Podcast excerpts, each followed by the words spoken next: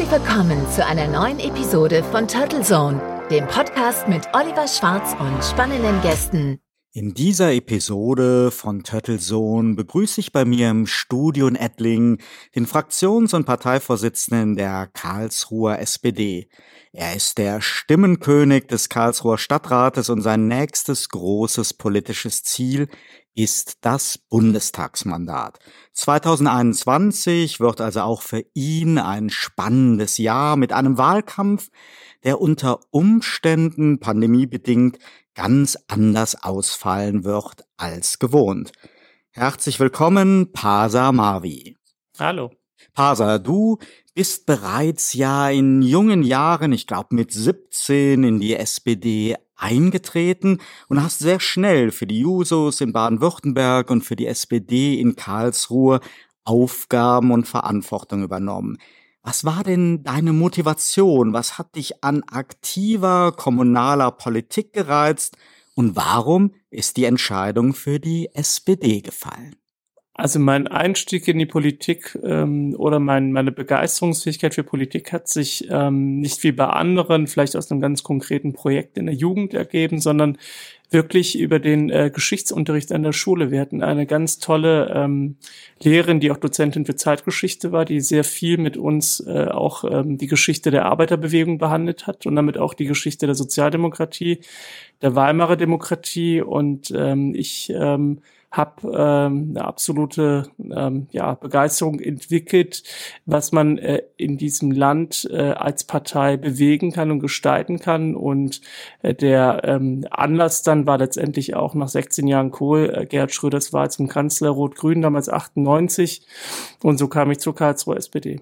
Pasa, wir zeichnen dieses Interview am 3. Dezember auf, also wenige Tage vor der Oberbürgermeisterwahl in Karlsruhe und kennen natürlich daher noch nicht den Ausgang. Was du aber gut kennst, sind die Gespräche damals für ein Wahlbündnis, das dazu führte, dass vor acht Jahren und auch diesmal SPD und Bündnis 90 Die Grünen im Schulterschluss mit Frank Mentrup einen gemeinsamen OB-Kandidaten aufgestellt haben. Hol uns doch nochmal ab, wie es damals eigentlich dazu gekommen ist und wie sich der Erfolg dieser Strategie so in den letzten acht Jahren auf die konkrete politische Arbeit ausgewirkt hat. Ja, es gab ja eine Situation, äh, dass ähm, in der Tat die, äh, also Oberbürgermeister mit CDU-Parteibuch ähm, äh, mehr als 40 Jahre hier in Karlsruhe die Schlüsselposition im Rathaus eingenommen haben und es ähm, dann über viele Jahre auch nicht ähm, die Parteien, die Fraktionen vermocht haben, sich auch auf einen gemeinsamen Kandidaten, Kandidatin zu einigen, ein, ein Bündnis zu schmieden. Das sehen wir jetzt auch schön an der, äh, Oberbürgermeisterwahl in Stuttgart, wo ja viel vom geschlossenen ähm, ökosozialen Lager die Rede ist, was eben nicht vorhanden war dort äh, mit entsprechendem Ausgang. Ähm, und da war schon die Einigkeit groß, ähm, wenn man eine richtig gute Chance haben will ähm, gegenüber der CDU, dann muss man äh, möglichst geschlossen äh, schon im ersten Wahlgang vorangehen äh, und hat sich dann ähm, ähm, hinter dem Kandidaten Frank Mentrup versammelt, der sich ja erst bei der SPD auch durchsetzen musste in einer parteiinternen Mitgliederversammlung. Und die Grünen haben klar äh, auch zu erkennen gegeben, damals auch die Karlsruhe Liste, der Frank Mentrup ähm, auch mit seiner Sensibilität nicht nur für soziale Fragen, sondern auch für ähm, Klimaschutz und ökologische Themen äh, wäre ein sehr glaubwürdiger gemeinsamer Kandidat und so ist es dann dazu gekommen. Und äh, in der Tat, ähm, äh, wenn ich äh, gucke, wie viel auch wir im sozialpolitischen Bereich gestalten können, ob es um bezahlbaren äh, Wohnraum geht, äh, um äh, ganz konkrete Hilfen für Familien, ähm, aber auch ähm, beim Klimaschutz. Äh, das geht nur sozusagen in diesem Zusammenschluss äh, Rot-Grün mit Frank Mentrup. Der Wahlkampf dieses Jahr für die OB-Wahl fand ja in Zeiten der Corona-Pandemie statt. Wie hat sich das eigentlich ausgewirkt und was für Erfahrungen könnt ihr daraus so für die anstehenden Landtags- und Bundestagswahlen mitnehmen, die vermutlich ja auch noch mit massiven Einschränkungen für Präsenzveranstaltungen und den persönlichen Kontakt konfrontiert sein werden? Also wenn man ehrlich ist, ähm, haben, ähm, also geht übrigens für alle, alle Fraktionen und Parteien, die hier in diesem OB-Wahlkampf beteiligt sind, ähm, ja viele gehofft, dass sie dann doch noch ähm, äh, zumindest mal ähm, ähm, irgendwelche Formate machen können, Bürgergespräche, Hausbesuche ähm, und ähm, haben sich natürlich auch schon, wir haben uns natürlich auch schon auf das digitale Format eingestellt, das wir jetzt natürlich über die letzten Wochen sehr intensiv bespielen. Ähm, aber wir haben einfach nicht diese Planung und diese Konzeption gehabt, ähm, ähm, angesichts dieses turbulenten Jahres mit Auf und Abs in der Corona-Krise, wie wir es vielleicht sonst gehabt hätten. Also von daher glaube ich, ähm, man nutzt jetzt schon sehr viel. Also ich bin auch begeistert, wie, der, wie viel der Frank Mentrup sich da zum Beispiel in super kurzer Zeit auf Instagram oder auf anderen Kanälen aufgebaut hat an, an Reichweite und Followern. Aber ich glaube, dass nochmal äh, sehr, sehr viel mehr gehen wird und sich auch der Fokus nächstes Jahr bei der Landtagswahl, bei der Bundestagswahl sehr stark darauf legen wird, weil wir nach den Erfahrungen dieses Jahres davon ausgehen müssen, dass wir äh, zumindest mal mit ähm, absolutem Schwerpunkt das Digitale machen. Und wenn Präsenz möglich ist, möglicher wird, ja, umso besser. Aber so richtig planen können wir das mit dem Virus nicht. Ich habe es ja in der Anmoderation erwähnt. Du bist erneut zum SPD-Kandidaten des Wahlkreis Karlsruhe Stadt für den Bundestag nominiert worden. Wie siehst du denn deine Erfolgsaussichten angesichts einer ja auf bundespolitischen Ebene angeschlagenen SPD und warum zieht es dich eigentlich in den Bundestag? Also was die Erfolgsaussichten angeht, ähm, äh, die SPD in der Tat, äh, die kann ihre derzeitigen Umfragewerte 15 oder 16 Prozent äh, durchaus noch ausbauen. Ich sehe als großen Vorteil, dass wir sehr früh dran waren mit der Benennung von Olaf Scholz zum Spitzenkandidaten. Ich halte von äh, Olaf Scholz sehr viel, also angesichts dessen auch, was er seit eigentlich ähm, 10, 20 Jahren leistet, seiner Wahlerfolge in Hamburg, seiner Zeit damals als Bundesarbeitsminister in der Lehman-Krise. Ähm, äh, Kurzarbeit ist mit diesem Mann verbunden. Ähm, das Modell, das jetzt von anderen europäischen Ländern kopiert wird, ähm, auch seine Arbeit, seine erfolgreiche Arbeit jetzt als Finanzminister. Von daher glaube ich, dass sich die Umfragen nächstes Jahr bewegen werden und wir werden ja bei der CDU erstmal überhaupt sehen, wer dort ähm, die Nachfolge von Frau Merkel ma machen will. Und ich glaube, dass das äh, im Bewusstsein der Bürgerinnen und Bürger auch nochmal durchschlagen wird, wenn dann klar wird, Frau Merkel macht ja nicht weiter, sondern es geht dann um konkrete andere Alternativen, gepaart mit einem ähm, starken Programm ähm, der SPD, ähm, wo wir auch viele Ideen haben für die Zukunft des Sozialstaats, Zukunft in Arbeit, ein großes Konzept der SPD, was auch mit Olaf Scholz verbunden ist. Also von da glaube ich, ähm, sind die Voraussetzungen aktuell noch nicht die besten, aber sie werden sich äh, nächstes Jahr bessern. Ich persönlich habe ein sehr großes Interesse daran, ähm, sage ich mal, an den großen äh, Stellschrauben mitzuwirken, auch für die Gestaltung ähm, unserer sozialen Marktwirtschaft, äh, gerade wenn ich an die Themen denke, Zukunft der Arbeit, Industrie, Industriepolitik, Technologiepolitik, wie geht's da weiter? Da gibt's glaube ich, jede Menge Themen und Aufgaben und ähm, wenn ich es mir aussuchen könnte, wäre das ein Schwerpunkt von mir im Bundestag. Macht es für dich so im Selbstverständnis die Interessen Karlsruhes und der Bürger und Wähler im Heimatwahlkreis im Bundestag zu vertreten, einen qualitativen oder praktischen Unterschied als Direktkandidat oder über eine Listenposition den Sprung in den Bundestag zu schaffen? Also wenn man den, also der Anspruch von mir ist natürlich, ähm, die Direktposition zu bekommen. Ähm, ich bin zugleich ähm, bei der SPD Baden-Württemberg der einer der stellvertretenden Landesvorsitzenden. Von daher habe ich, denke ich, äh, auch zu Recht ähm, gute Hoffnung, äh, dass ich dort entsprechend auf der Liste platziert werde. Äh, gleichwohl ähm, äh, kann man da nicht in die Glaskugel schauen, die wir nicht haben, wer, wer letztendlich nächstes Jahr das Rennen machen wird um das Direktmandat. Aber ich bin schon der Meinung, dass alle, die gewählt sind für den Wahlkreis Karlsruhe Stadt in den Bundestag, ob nun durch Liste oder direkt, äh, mitwirken müssen, dass die Interessen dieser Stadt ähm, stark vertreten sind in Berlin und da auch kooperieren müssen. Wie nah oder wie entfernt ist man denn so im Berliner Politikbetrieb von seinem Wahlkreis? So die Arbeit in Fraktionen und Ausschüssen im Bundestag ist ja doch von ganz anderen Themen geprägt. Repräsentiert der Abgeordnete wirklich seine Heimat, wenn man mal den Wahlkreis so nennen will im Bundestag, oder tritt er vielmehr eher umgekehrt auch als Botschafter und Vermittler bundespolitischer Entscheidungen im Heimatwahlkreis auf? Ich glaube, man muss ähm, im Heimatwahlkreis ähm, Entscheidungen, die man in Berlin auch mitverantwortet hat, natürlich gut begründen und kommunizieren. Also es von, von daher die auch die Kommunikation der Politik, die man macht, für die man äh, ein Mandat bekommen hat von den Wählerinnen und Wählern im Wahlkreis, sehr wichtig. Äh, und man muss sich da auch der Kontroverse stellen und man muss auch dazulernen können. Also ich glaube, äh, ich werde persönlich auch viel mitnehmen können ähm, von Eindrücken und will die auch mitnehmen aus dem Wahlkreis, die vielleicht in der einen oder anderen Frage auch Haltungen überdenken lassen oder die man als Anregung und Impulse für die Fraktionsarbeit einbringen kann. Also das ist aus meiner Sicht ähm, eine ganz äh, wichtige Aufgabe und Rolle eines Bundestagsabgeordneten.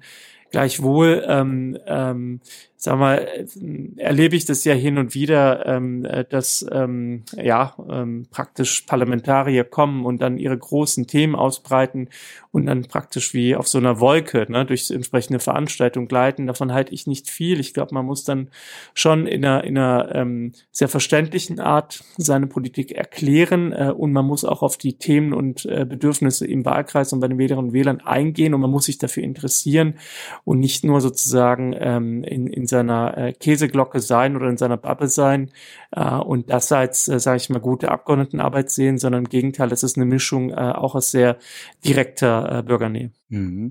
Bubble ist ein gutes Stichwort. Politikern wird ja oft vorgeworfen, dass sie in so einer Blase leben und alle Kraft der Parteikarriere opfern, statt im Leben zu stehen und den beruflichen Alltag der Bürger auch mitzuteilen und kennenzulernen. Du hast Informatik und Wirtschaftswissenschaften studiert und arbeitest im Produktmanagement in der IT-Industrie bei einem großen innovativen Konzern. Entsprechend nah liegen dir Themen wie Digitalisierung und Zukunft der Arbeit.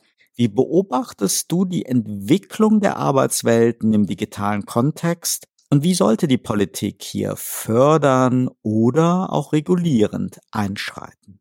Naja, es sind äh, ganz äh, vielschichtige Prozesse, die dort äh, laufen und auch vielschichtige Wahrnehmung der äh, Beschäftigten, sage ich mal. Ähm, während der Beschäftigte, der jetzt in der in der Automobilindustrie, in der Schwermetallindustrie arbeitet, ähm, äh, sich vielleicht ausmalt, wie das denn so sein wird in, in fünf Jahren, in zehn Jahren, ob die Arbeit noch sicher ist, ob da nicht Roboter viel mehr äh, entsprechende Tätigkeiten übernehmen, ob die Digitalisierung nicht zu einer ähm, ähm, viel größeren, äh, sage ich mal, ähm, ja, ähm, Situation führt, dass entsprechend Arbeiten, die heute auch gut bezahlt werden, im Fachkräftebereich nicht mehr benötigt werden, was denn dann eigentlich dann für Jobs da sind ähm, und, und wie diese Menschen dann äh, Perspektiven haben, äh, umgeschult werden können, ähm, auch, sag ich mal, neue Jobs äh, finden. Wir sehen das jetzt gerade vielleicht noch nicht in Gänze bei den äh, ganz großen Konzernen, aber wir sehen das ja schon heute ähm, eben bei den Zulieferern, ähm, äh, wo, wo dann äh, wirklich Leute sind, äh, um die 50, die ähm, jetzt jahrzehntelang oder schon ab 14 Ausbildung gemacht haben ähm, in der Industrie und äh, gesagt haben, das sind sichere Jobs im Automobilbereich und was ist denn dann damit in Zukunft?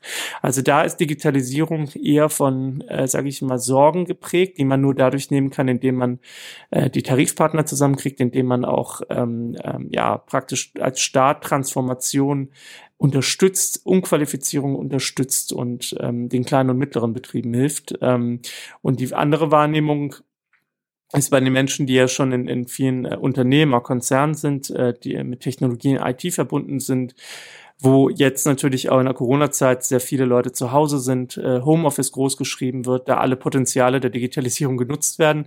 Andererseits wir auch eine Debatte bekommen über Entgrenzung von Arbeit, also wo auch keine Regulierung und Kontrolle in dem Sinne stattfindet, ähm, äh, was dann auch in andere äh, Überlastungsphänomene umschlägt. Also ne, auf der einen Seite ist es natürlich gut, finde ich auch gut, dass Hubertus Heil diese Initiative für das ähm, Homeoffice, für die Verankerung von Homeoffice, das Recht auf Homeoffice Homeoffice gebracht hat.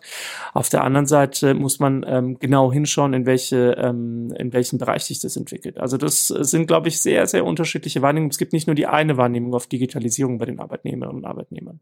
Wie beurteilst du denn eigentlich sowieso, wo wir in Sachen Digitalisierung hier in Deutschland stehen? Also ich erinnere mich, dass eigentlich schon vor 20 Jahren und auch während der gesamten Kanzlerschaft von der Angela Merkel eigentlich immer das Thema Internet, wir investieren in Infrastruktur, immer in den Koalitionsvereinbarungen drin stand. statistisch gesehen gibt's dann eigentlich Jahr für Jahr stehen wir irgendwo so im letzten Drittel von vergleichbaren europäischen Ländern, was Infrastrukturausbau angeht. Man wundert sich immer, wie so eine Industrienation da sich so schwer mit tut. Ist das etwas, wo du Potenzial siehst, wo du glaubst, da wird jetzt etwas passieren. Beispiel ist zum Beispiel ja auch so etwas wie die digitale Patientenakte. Ich kann, weiß gar nicht, wie lange wir das schon als Journalisten bei Pressekonferenzen gehört haben. Also mit Sicherheit auch schon über 20 Jahre diese Pläne und Jetzt soll, ist es ja wieder in den Koalitionsvereinbarungen, jetzt soll es nächstes Jahr kommen.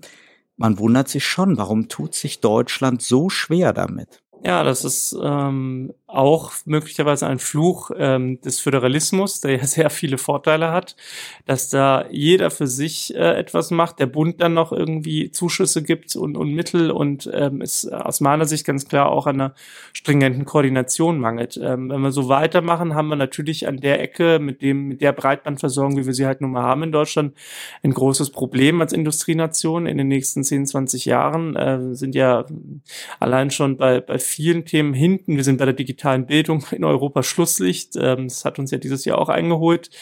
Ähm, und wenn wir allein Baden-Württemberg sehen, ähm, wo, glaube ich, die Kompetenz für einmal das Thema Mobilfunkversorgung und das Thema Breitbandversorgung bei zwei Ministerien liegt. Das eine macht das Innenministerium, das andere das Wirtschaftsministerium und beide kriegen sich nicht abgestimmt. Merken wir schon mal, wo große Probleme sind. Also ich glaube, wir bräuchten vielleicht doch sowas wie eine, wie eine nationale Agentur für Breitband- und Mobilfunkausbau, die äh, dieses Thema ähm, ähm, deutschlandweit praktisch steuern müsste. Es geht Details, was weiß ich, dass irgendwie ähm, ähm, gegen ähm, den, den Aufbau von, von Mobilfunkmasten oder LTE-Masten dann irgendwie demonstriert wird, geklagt wird. Ähm, ähnliche Phänomene, wie wir es ja nicht im Energiemarkt haben mit, mit, dem, mit dem Ausbau der regenerativen Energien. Ähm, und da müssen wir, glaube ich, wirklich äh, das zur Chefsache machen und, und, und steuern und da auch irgendwie ein Agreement mit den Bundesländern hinbekommen. Weil so wie jetzt ähm, ähm, ja, sind wir im Schneckentempo unterwegs. Ja, und man hat immer den Eindruck, es stehen auf der Bundesebene in Koalitionsverträgen große und wichtige Ziele drin. Wenn es dann in der Legislaturperiode um Umsetzung geht, mündet es dann meistens immer in Fördertöpfen, die wiederum im gesamten föderalen ja, Tannenbaum bis nach unten hin halt beantragt werden müssen, statt dass es dort wirklich eine Kompetenz und so eine richtige Initiative gibt, Dinge halt bundesweit einheitlich einzustoßen. Weil bei allem Verständnis für Föderalismus finde ich schon, dass letztendlich Infrastrukturen, aber auch Themen wie Bildung, wie Sicherheit ja nicht davon abhängen können, ob ich jetzt ein Dorf weiter wohne oder eine Stadt weiter wohne. Genau, absolut. Also müssen wir auch überlegen, also es braucht eine, eine einheitliche Steuerung. Es muss jetzt weg von, von zig Ministerien, Referaten und Abteilungen. Und ähm, der Bund darf nicht nur fördern, er muss steuern. Und ähm, am Ende muss natürlich die untere Ebene, am besten die, die Kommunen sozusagen mit diesen Mitteln auch viel machen. Aber ähm, wir müssen da rauskommen aus dieser reinen Fördermentalität. Wenn wir nochmal irgendwie ein Programm für 10 Milliarden machen, wird es ja nicht besser. Bei der Nominierung zum Bundestagskandidaten hast du auf die Frage nach Themenschwerpunkten für ein mögliches Berliner Mandat ganz konkret die Arbeit in den Ausschüssen Arbeit, Wirtschaft, Technologie und Regulierung genannt. In den letzten Jahren hast du dich auch für Themen wie Europa und Integration engagiert und derzeit laufen in der SPD ja diverse Formate, um gemeinsam mit Einbindung auch von Mitgliedern ein überzeugendes Programm für die Bundestagswahl 2021 aufzustellen. Was sind denn für dich die wichtigsten bundespolitischen Themen und Herausforderungen der nächsten Jahre und mit welchen Themen kann und sollte die SPD nach gefühlt endlosen Jahren in der großen Koalition wieder so ein ganz eigenes Profil als wichtige politische Säule in Deutschland prägen? Also um sich mit der Frage zu beschäftigen, muss man sich eigentlich ähm, vielleicht auch nochmal mit einem Rückblick beschäftigen auf die letzte Bundestagswahl. Ähm, da ist es halt eben ähm, ähm, aus meiner Sicht völlig falsch angegangen worden. Die SPD hat, äh, zog in diesen Wahlkampf mit dem äh, Slogan oder dem Claim mehr Gerechtigkeit äh, und war am Ende ähm, in diesem Wahlkampf gar nicht mehr in der Lage, richtig zu kommunizieren, wofür sie steht und was eigentlich ihr Kernprofil ist, sondern äh, ist in einem Bauchladenwahlkampf gelandet. Weil unter mehr, mehr Gerechtigkeit ist ja ein, ein Slogan, äh, den findet wahrscheinlich auch jeder in der CDU gut. Jeder findet mehr Gerechtigkeit gut, nur ist das ja eine ganz unterschiedliche Wahrnehmung. Was ist denn mehr Gerechtigkeit? Und die Aufgabe der SPD muss es sein, sich zu konzentrieren auf, auf Themen, auf Kernprojekte und zu sagen, wie will sie eigentlich die Zukunft des Landes gestalten, wie will sie sie gerecht gestalten. Ich glaube, die SPD muss ähm, jetzt, äh, um aus dieser, also sagen wir mal so, ähm, die SPD muss natürlich ganz konkret in diesem Bundestagswahlkampf auch dafür einstehen, wie sie kurzfristig ähm, die Corona-Krise äh, meistern will und managen will, wie wir regieren wollen, wie wir wird uns ja noch ein paar Jahre begleiten, äh, das ganze Thema mit den wirtschaftlichen Verwerfungen, aber sie muss vor allen Dingen ein Zukunftsbild zeichnen. Wo will sie denn hin? Deswegen sind mir diese Themen so wichtig. Wie ist die Haltung, die europapolitische Vision der SPD? Wir haben eine ganze Menge ungelöster Fragen in Europa.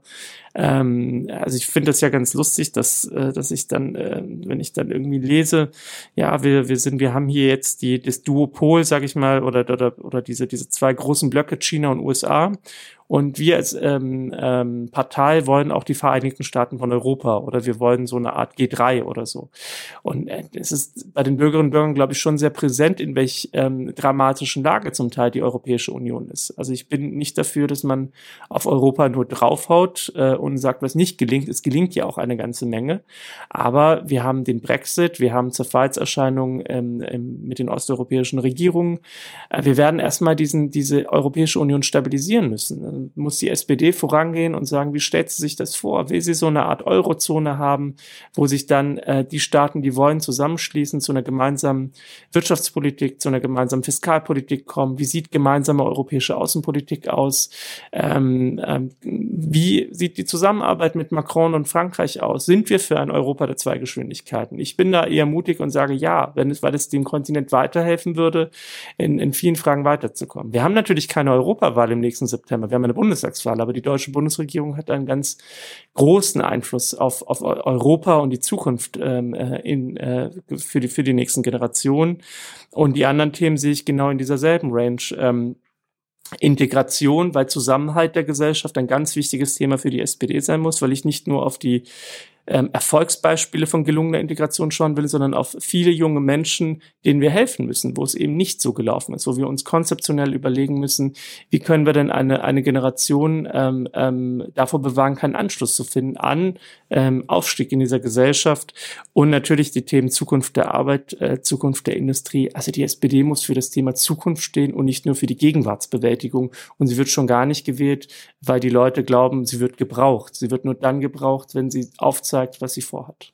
Ich möchte noch mal auf einen Punkt eingehen, den du eben schon angeschnitten hast. Die SPD hat ja dieses Mal jetzt schon einen Kanzlerkandidat mit Olaf Scholz, hat sich sehr, sehr früh geordnet und aufgestellt. Das war ja immer eine Kritik, auch in den letzten Wahlkämpfen, dass eigentlich der Kandidat viel zu spät erst nominiert worden ist. Das ist sicherlich erstmal ein Vorteil. Auf der anderen Seite ja, haben wir so in mehrfacher Hinsicht ja so ein bisschen ein Vakuum. Die politischen Gegner, du hast es ja auch eben erwähnt, und Mitstreiter, die haben sich ja allesamt noch nicht auf ihre Kandidaten einigen können oder zumindest fehlen doch die formellen Beschlüsse auf Parteitagen, weil sie die einfach nicht durchführen konnten oder nicht durchführen wollten jetzt in Corona-Zeiten. Und die verbreiten jetzt alle ja immer so ein bisschen so dieses Narrativ, dass es angesichts der Pandemie-Herausforderung ja fast schon unanständig wäre, jetzt an Wahlkampf zu denken und man hätte halt Wichtigeres zu tun. Und andererseits wissen wir aber ja, es wird kein weiter so unter Merkel geben. Es wird eine klare Veränderung geben und ich habe so das Gefühl, so ein echter inhaltsstarker Wahlkampf, der erscheint mir nach den vielen Jahren großer Koalition immens wichtig, damit auch wieder Vertrauen in in Programme, in Parteien, in deren Zukunftsfähigkeit auftritt. Und ich frage mich halt, kann die SPD hier wirklich diesen Vorteil des frühen Kandidaten nutzen? Oder muss man sich so strategisch eigentlich immer auf den Gegner einstellen? Ist es wichtig zu wissen, ob es ein Merz, ein Laschet, ein Röttgen oder ein Markus Söder sein wird, der, der antritt für die Union? Und auch bei den Grünen haben wir ja, die sind ja genauso strategisch schwer zu fassen alle Journalistenkollegen und Beobachter haben ja irgendwie immer so das Gefühl, dass die Grünen so eine Sehnsucht nach Schwarz-Grün haben. Robert Habeck betont, dass die SPD für ihn der Wunschpartner wäre, nur er steht ja auch noch nicht als Kandidat fest. Lange Frage, aber der Kern ist, wie geht man als SPD damit am besten um und wann startet man eigentlich mit dem Wahlkampf? Also zum einen ähm, schwingt ja in dieser ganzen auch Kritik, dass die SPD den Olaf Scholz schon im Sommer nominiert hätte und so weiter, ja so eine ganz generelle ähm, Kritik an der Politik mit so einer Art Corona-Bashing der Politik. Das erleben wir im Moment ja auch, ne? wenn, wenn Parteien zum Beispiel Nominierungen für Bundestagskandidaten durchführen oder Listenparteitage, dann heißt es ja auch, ja uns verbietet ihr jetzt hier irgendwie, ähm, keine Ahnung, große Zusammenkünfte zu organisieren und die Politik macht's dann halt. Ne? Da muss man aber natürlich sehen, wir tragen ja hier eine große Verantwortung. Die Leute wollen ja auch auch, dass ähm, äh, regi gut regiert wird, dass äh, im Land äh, Politik läuft, dass gestaltet wird. So und dafür braucht es Parteien, dafür braucht es äh, Veranstaltungen und das sind eben Formate, die wir auch aus rechtlichen Gründen eben nur so durchführen können. Also das ist ähm, aus meiner Sicht mal mal die eine Ebene und es ist völlig okay, dass wir den und gut, dass wir den Olaf Scholz frühzeitig benannt haben, weil es in der Partei eine große Geschlossenheit und Einigkeit gibt, dass man entsprechend auch erfolgreich nächstes Jahr mit ihm in diesen Wahlkampf starten wird. Man kann sich nicht nicht davon abhängig machen, äh, von seiner Strategie, die wir jetzt schon vorbereiten, wer, wen die anderen bringen. Das wissen wir einfach nicht, ja, wer das dann sein wird, irgendwann im Frühjahr, Sommer. Ähm, und äh, alle, alle un genannten Unionskandidaten haben äh, ihre Stärken, aber auch ihre Schwächen. Und auch Söder ist kein Säulenheiliger mehr. Ähm, das hat sich auch ein bisschen abgeschliffen in dieser Corona-Zeit. Ähm, die SPD muss äh, für die Inhalte, die ich genannt habe, einstehen. Sie muss auch herausarbeiten, wo die großen Unterschiede liegen. Zur CDU sind die großen Unterschiede in ganz vielen Bereichen ganz klar. In der Sozialpolitik ganz klar, in der Arbeitsmarktpolitik, in der Steuerpolitik denken wir einfach nur an diese, also symbolisch für mich in dieser Legislatur die Debatte um den Solidaritätszuschlag. Ja, soll er jetzt für die, für die oberen 10.000 entfallen oder nicht? Da hat Olaf Scholz eine ganz klare Meinung vertreten und die auch durchgehalten. Äh, die, der Union ist es egal, die sorgt sich dann eher, äh, sag ich mal, auch um die, um die Eliten in der Gesellschaft äh, allzu sehr und hat zu wenig, zu wenig Sensibilität Flexibilität äh, für die, ähm, sage ich mal, hart arbeitenden Menschen. Und ähm, zu den Grünen wird das durchaus spannend sein, weil auch da ist es so, für Klimaschutz ist jeder in der Gesellschaft. Mehr Klimaschutz ähm, wollen wir alle. Aber was heißt das in der Balance zum Sozialen? Was, wie, wie, über, wie nehmen wir die Gesellschaft mit? Wie überfordern wir nicht die kleinen und, und mittleren Einkommen? Ähm, wie gestalten wir auch ähm, äh, erfolgreich in den nächsten Jahren ähm, Industriepolitik? Wir wollen Industrie nicht abbauen, wir wollen sie weiterentwickeln mit nachhaltigen Gütern. Ähm, und das werden die Konflikte sein. Und dann, ich, ich bin felsenfest überzeugt, dieses ganze Thema Strukturwandel, über den wir sprechen. Wie gestalten wir den? Die SPD hat in, in ihrer Historie Historie, in ihrer jüngeren Historie in Nordrhein-Westfalen bewiesen, dass sie Strukturwandel gestalten kann. Und wir stehen ja jetzt wieder vor so einer mehrfachen Transformation. Und deswegen sind wir die Richtigen. Darauf ähm, werden weder Schwarze noch Grüne aus meiner Sicht die richtigen Antworten liefern. Gibt es denn von den möglichen Unionskandidaten einen, wo ihr in der SPD sagt, ja, das wäre ja für uns eigentlich der beste Kandidat, damit wir halt unser Profil auch im Kontrast dazu zeigen können. Weil ich meine, wenn man mit Wahlkampfstrategen spricht, wenn man mit Journalistenkollegen spricht oder mit euch Politikern, hört man immer so einen leicht unterschiedlichen Blick darauf, wie wirklich mit Strategien reingegangen wird. Äh, auf der einen Seite hört man halt, dass alle möglichen Varianten durchgespielt werden. Das, was du gerade gesagt hast, ist natürlich erstmal glaubhaft und überzeugend, dass ein gutes Programm für die SPD nicht davon abhängen kann, wer Unionskandidat wird. Aber auf der anderen Seite ist es natürlich schon so, dass man ja, das kennen wir ja auch aus der Wirtschaft, aus dem Business, nur im Kontrast nur in einem Kontrastmarketing kann man auch seine eigenen Stärken besonders gut herausstellen. Also gibt es so einen Kandidat, wo ihr sagen würdet, ist ein Herr Merz, wäre das eine Steilvorlage für die SPD, um wieder ganz klar ein Profil im Kontrast dazu zu zeigen, oder ist es wirklich egal für euch? Also wie gesagt, wir können unsere, unsere inhaltliche Strategie, auch unsere Vorgehensweise nicht davon abhängig machen. Gleichwohl, ähm, um den Ball aufzunehmen, Herr Merz sieht sich ja schon als CDU-Parteivorsitzenden Kanzlerkandidaten und sagt ja schon, es ist eigentlich völlig ausgeschlossen, dass er nicht gewählt wird. Also gehen wir mal auf dieses Szenario ein.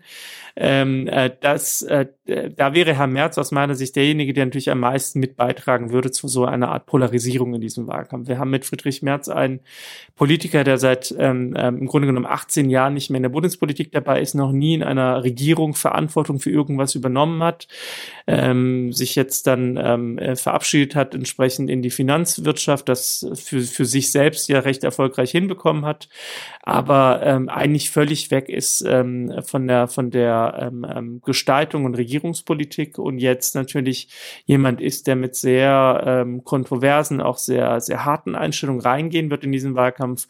Friedrich Merz würde natürlich, äh, sage ich mal, diesen Abstand oder diesen Kontrast äh, zwischen einem eher sozial-ökologischen Lager und, und einem ähm, konservativen Lager äh, verstärken, absolut. Ähm, äh, ich glaube nicht, dass das der CDU äh, nach vorne helfen würde, ähm, aber ähm, er sieht sich ja, wie gesagt, schon als künftigen Parteivorsitzenden. Mhm. Die Zeiten so der stimmenmäßigen großen Volksparteien, die scheinen auf Bundesebene eher erst einmal vorbei zu sein und damit natürlich auch so diese alten traditionellen Koalitionsmodelle jenseits der bei vielen unbeliebten großen Koalitionen. Die derzeit größte Oppositionsfraktion im Bundestag ist ein No-Go für die anderen Parteien. Aber auch so dieses Verhältnis zwischen SPD und Linkspartei, die ist, ja, dieses Verhältnis ist latent launisch, würde ich mal nennen, bis vergiftet hin. Und die, die Grünen, die wurden jetzt ja umfragetechnisch lange Zeit deutlich vor der SPD gesehen. Jetzt ist es natürlich ehrenhaft, wenn Olaf Scholz tapfer die Kanzlerschaft anstrebt. Wenn man aber nicht erneut wieder als, ich würde mal sagen, fleißiger Juniorpartner in einer GroKo landen will, dann müssen ja alternative Machtperspektiven her. Wie stehst du zu Rot-Rot-Grün oder auch zu einer klassischen Ampel mit der FDP? Also ähm, zunächst mal werden wir uns, glaube ich, das Parteiensystem sortiert sich um, ähm, ähm, auch schon seit längerer Zeit. In der Tat, die Zeit der, sage ich mal, 30 plus oder 40 plus Volksparteien ist auf Bundesebene nicht mehr so allzu was wahrscheinlich. Es ist ein Phänomen, das wir wahrscheinlich noch einige Zeit in Bundesländern durch äh, beliebte Ministerpräsidenten erleben werden. Wir haben ja in Hamburg in, fast 40 Prozent für Peter Tschentscher erlebt. Ich traue Malu Dreyer in Rheinland-Pfalz, also auch ein Ergebnis von deutlich äh, über 30 Prozent am Ende zu. Ähm, und das sind ja auch Phänomene, die wir auf kommunaler Ebene noch haben. Aber in der Tat auf Bundesebene sortiert sich das Feld neu. Ich glaube, ähm, ähm, die Kanzlerschaft entscheidet sich vielleicht am Ende auch nur noch bei so einem Ergebnis von, was weiß ich, 24, 25 Prozent. Damit kann eine Partei hier schon die nächste Kanzlerschaft beanspruchen. Also ich gehe stark davon aus, dass die jetzt äh, noch relativ guten CDU-Werte nochmal drastisch absacken werden, wenn klar wird, dass Angela Merkel nicht mehr zur Verfügung steht für das Kanzleramt, sondern entsprechend sich dort das Feld neu sortiert. Die CDU war ja auch lange lange Zeit unter 30 Prozent in, in dieser Legislaturperiode. Ähm, nichtsdestotrotz ähm, muss man natürlich gucken, was die nächste Regierung sein wird. Eine GroKo, ähm, sage ich mal so, also äh, das, was wir jetzt haben, nennen wir GroKo, aber wenn ich die Umfragen addiere von Schwarzen und Grünen, wäre das ja auch eine GroKo. Also insofern ähm, nutzt sich dieser Begriff so langsam ab ähm, und in der Tat ähm, ähm, bei, bei den Rechnungen kann es natürlich auch gut in den nächsten Jahren auf Dreierbündnisse ankommen. Ähm, eine Ampelkoalition kann ich mir persönlich ähm, unter der Voraussetzung nur vorstellen, dass äh, die FDP äh, berechenbar wird. Also ich habe, äh, wir haben ja Ampelkoalition, wir haben ja in Rheinland-Pfalz zum Beispiel eine, die sehr gut läuft mit Herrn Wissing. Herr Wissing ist ja jetzt auch Generalsekretär der FDP geworden und bringt seine Erfahrung ein. Aber die FDP ist ja seit dieser Jamaika-Krise ähm, vor äh, drei Jahren so eine Art unsicherer Kantonist in der Politik geworden. Man weiß gar nicht, ob man sich äh, auf verlässliche Absprachen einstellen kann. Ähm, und bei der Linkspartei ist es, ist es so, ähm, dass wir von zwei Linksparteien sprechen. Wir reden von einer pragmatischen, regierungsfähigen Linkspartei in, in, in östlichen Bundesländern, die ja auch in vielen Regierungen ist Äh, und wir reden von einer Gesamtlinken, die, ähm, sage ich mal, äh, mit Äußerungen, Ausstieg aus der NATO, äh, Problemen insgesamt mit dem, mit dem Konstrukt Europäische Union und vielen anderen Bereichen halt massiv polarisiert hat und wo man sich darauf verlassen muss, dass bestimmte Positionen keinen Angang in die nächste Bundesregierung finden. Also das könnte nur unter den Voraussetzungen ähm, geschehen, äh, dass äh, im Prinzip die Linke sich dann auch wirklich regierungsbereit erklärt. Ähm, ich habe da im Moment, äh, so wie ich die, die Linke im Bund wahrnehme, meine Zweifel, um ganz ehrlich zu sein. Du erwähnst die Linken in den östlichen Bundesländern äh, ein Bodo Ramelow in Regierungsverantwortung. Da leisten die ja durchaus starke Arbeit. Ich frage mich einfach, ob man mit einem zu starken Ausschluss, zu starken Hürden davor nicht einfach solche Konstellationen schon von vornherein ausschließen, weil es wird ja schwer. Also ich denke mir, Rot-Grün alleine wird vermutlich ja nicht genügen. Da bin ich mir nicht so sicher. Also zum einen bin ich ähm, auch kein Fan von der Ausschließeritis. Also ich sehe das auch so in der Tat. Wir werden gucken, wie stark die einzelnen Parteien werden werden dann in Koalitionsverhandlungen sehen, ob Vertrauen da ist. Ich glaube, da gehört auch ein hohes Maß an Vertrauen dazu, ob man glaubt, dass das hält und ob man glaubt, dass entsprechende ähm, Radikalpositionen entsprechend nicht die, die nächste Koalition prägen werden. Das wird man dann sehen. Das können wir jetzt noch nicht abschließend bewerten. Ähm, ich würde auch eine, nochmal eine Auflage von CDU, SPD, je nachdem, wie es läuft, nicht ausschließen. Ausschließen kann man gar nichts. Das hat uns ja ähm, die Lehre, das ist ja vielleicht auch eine Lehre des, der, der letzten Bundestagswahl, wo sich dann die Parteien komplett dann vertragt hatten in einzelne Situationen. Aber kämpfen würde ich, da halte ich es wie Robert Habeck für, ähm, äh, für, äh, für meine Partei natürlich und am Ende Wunschoption Rot-Grün. Ähm, eigentlich müsste man in Berlin nur das Ergebnis der baden-württembergischen Landtagswahl von 2011 kopieren, ja, äh, mit ähm, einem Prozent aber anders aus meiner Sicht. Ähm, da hatten ja die SPD 23, Grünen 24 Prozent Quote. Das hat für ähm, ähm, Grüne und SPD in die Landesregierung geschafft. Die CDU konnte nach Jahrzehnten vertrieben werden aus der Landesregierung äh, und ähm, naja, also Linke kam gar nicht rein und äh, und so weiter. Also es reichte dann am Ende so. Und äh, ich habe ja schon gesagt, ich glaube so um die Range der 25 Prozent könnte in die nächste Kanzlerschaft ausgehandelt werden. Insofern wäre das für mich jetzt gar keine abwegige Situation. Da muss jetzt nur die CDU, äh, je nachdem mit wem, noch ein paar Prozente runter. Die SPD muss ein bisschen zulegen und dann kann es am Ende reichen. Also ich glaube, also wenn ich jetzt sozusagen eine Perspektive sehe, wie die CDU aus der Regierung rausfliegt und sich dann jetzt auch dort mal in der Opposition erholen kann, äh, dann ist mein Wunsch natürlich rot-grün. Und wie gesagt, ich halte das jetzt nicht nur für Fantasie. Aber hältst du es wirklich verdenkbar, dass es nochmal zu einer SPD-Unions großen oder mittelgroßen oder etwas größeren Koalition, wie auch immer das dann von den Stimmenverhältnissen aussieht, kommen könnte, wenn man doch bedenkt, wie sehr in der Mitgliedschaft der SPD halt auch gelitten worden ist. Wenn wir schauen jetzt, als es um den Wahlkampf ging für die neuen Vorsitz der SPD, wie hart ja auch in dieser Frage diskutiert worden ist. Und natürlich leistet man, natürlich bringt man auch viele SPD-Positionen in der Großen Koalition unter und ist so wie das Arbeitstier dort drin. Aber das Profil ist doch sehr, sehr verschwommen. Und also ich habe nicht den Eindruck, dass, dass man wirklich äh, als Partei damit halt nicht nur hat punkten können, darum geht's ja nicht, sondern auch wirklich sagen können, da haben wir uns mit unserem ganzen Profil zeigen können. Also mir fällt es schwer, mir vorzustellen, dass das für die SPD ein gangbarer Weg ist. Ja, man muss aber auch zu der, also äh, zum einen halte ich jetzt eine Wiederauflage dieser Koalition, wie gesagt, für nicht sehr wahrscheinlich. Ich, mir ist durchaus bewusst, dass es auch nur noch, äh, sagen wir mal, äh, unter größten Schmerzen bei den SPD-Mitgliedern ähm, äh, auf Gefallen äh, stoßen würde. Ich will nur sagen, äh, ich halte halt von Ausschließeritis nichts, weil ich ja keine Glaskugel habe und einfach nicht weiß, in einem Jahr jetzt mit der Corona-Krise und vielleicht auch anderen Krisen, die wir noch gar nicht kennen, in welche Situation das Land dann ist äh, und äh, wie dann die Bundestagswahl am Ende ausgehen wird. Das ist das einzige Petitum Petitum. Ansonsten werbe ich nicht dafür. Ich will auch nicht mehr mit der CDU regieren äh, und die sollte eigentlich möglichst auch rausfliegen, generell aus der Bundesregierung. Das ist das, wofür wir, wofür wir streiten werden. Ich bin mir bei, bei dem ähm, ähm, Abrutschen der SPD in den letzten Jahren, als es ja auch schon jetzt eine längere Zeit, die man in GroKo hat, mit einer kurzen Unterbrechung von vier Jahren, seit 2005 im Grunde genommen, nicht so ganz sicher, ob es auch immer nur an Frau Merkel lag und, und dass der Juniorpartner sich nicht profilieren konnte, sondern auch an eigenen Fehlern der SPD. Ich hatte oft den Eindruck, gerade wenn die SPD dann auch, auch ein stabiler Anker war in dieser Regierung, denken wir damals an die Integrations, ähm, äh, äh die Thematik mit, mit der Aufnahme von Geflüchteten, wo Horst Seehofer eine, ähm, ja, Kasperade, sondern das Gleiche aufgeführt hat und nicht mehr wusste, ob er jetzt Innenminister weiter sein will oder nicht, je nachdem, welches Gesetz er durchbekommt. Ähm, da war für die Bevölkerung hat die SPD schon der stabile Anker in dieser Regierung und hat an, an, an Seriosität gewonnen. Und dann kam ein paar Wochen später die Sache mit dem Herrn Maaßen. Äh, und so hat man es halt immer wieder aus eigener Kraft geschafft, sozusagen nicht die Erfolge nach vorne zu stellen und was man gestaltet für das Land, sondern eher ähm, äh, Irritationen, die dann auch mit dieser großen Koalition verbunden wurden.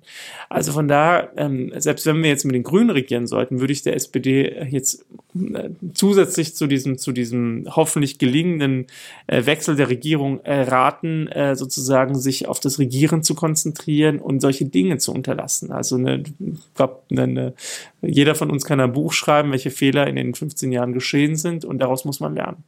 Ist es denkbar, dass ja die wirklich traditionsreiche große Volkspartei SPD nach der Bundestagswahl den Vizekanzler unter einem Kanzler Robert Habeck stellt? Oder ist das etwas, was ja mental doch eher große Schmerzen verursachen würde. Mm, ich bin zuversichtlich, ähm, auch so ähnlich wie das vielleicht in Hamburg dem Peter Tschentscher gelungen ist, der ja auch mit einer bärenstarken Spitzenkandidatin Katharina Fegebank in den Wahlkampf gestartet ist, dass man dann über eine Zuspitzung und Polarisierung in diesem Wahlkampf, ich habe ja vorhin gesagt, es reicht ja nicht nur einfach für mehr Klimaschutz zu sein, es muss ja auch und nicht nur zu sagen, wir sind halt auch irgendwie Teil der Straßenbewegung Fridays for Future, sondern regieren ist dann halt doch was anderes wie Straßenbewegung und da muss man ähm, Kompromisse finden, man muss aber auch den Klimaschutz verbinden mit anderen Themen. Und das sehe ich nicht so sehr in der Führung der Grünen gut aufgehoben.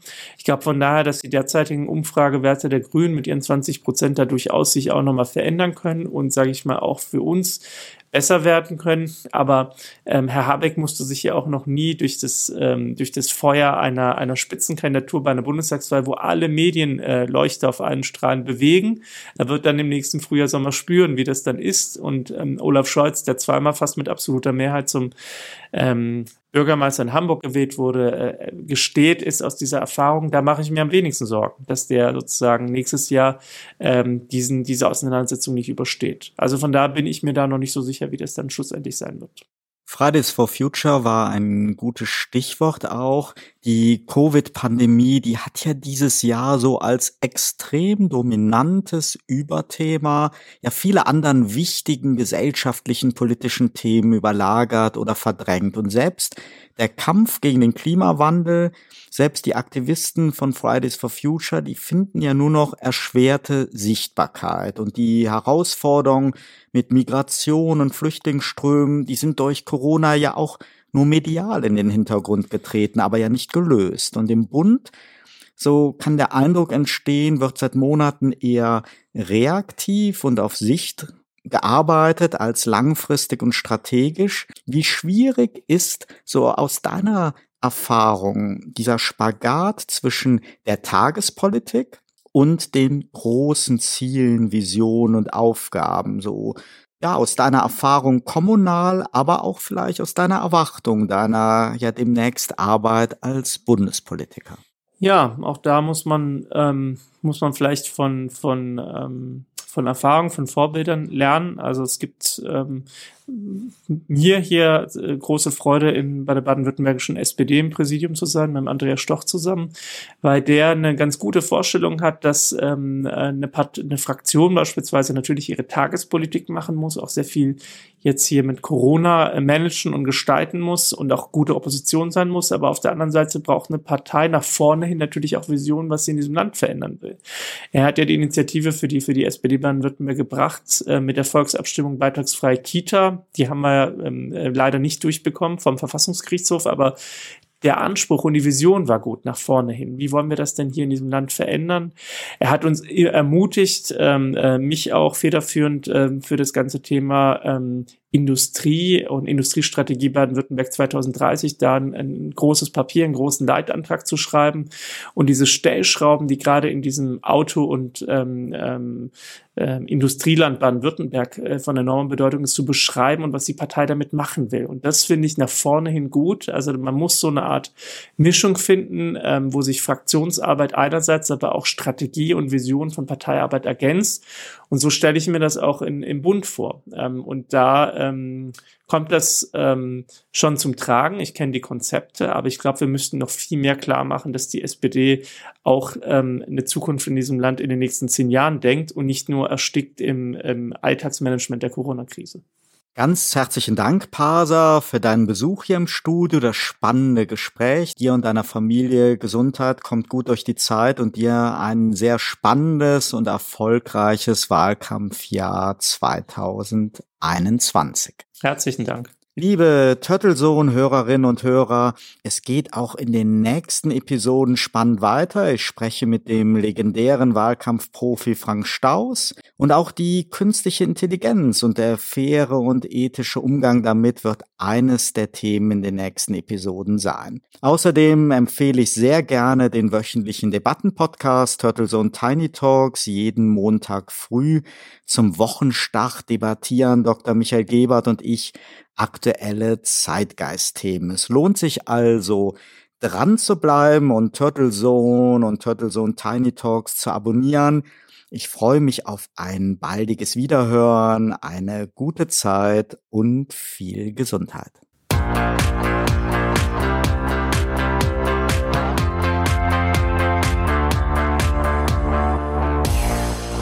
Sie hörten Turtle Zone, den Podcast mit Oliver Schwarz.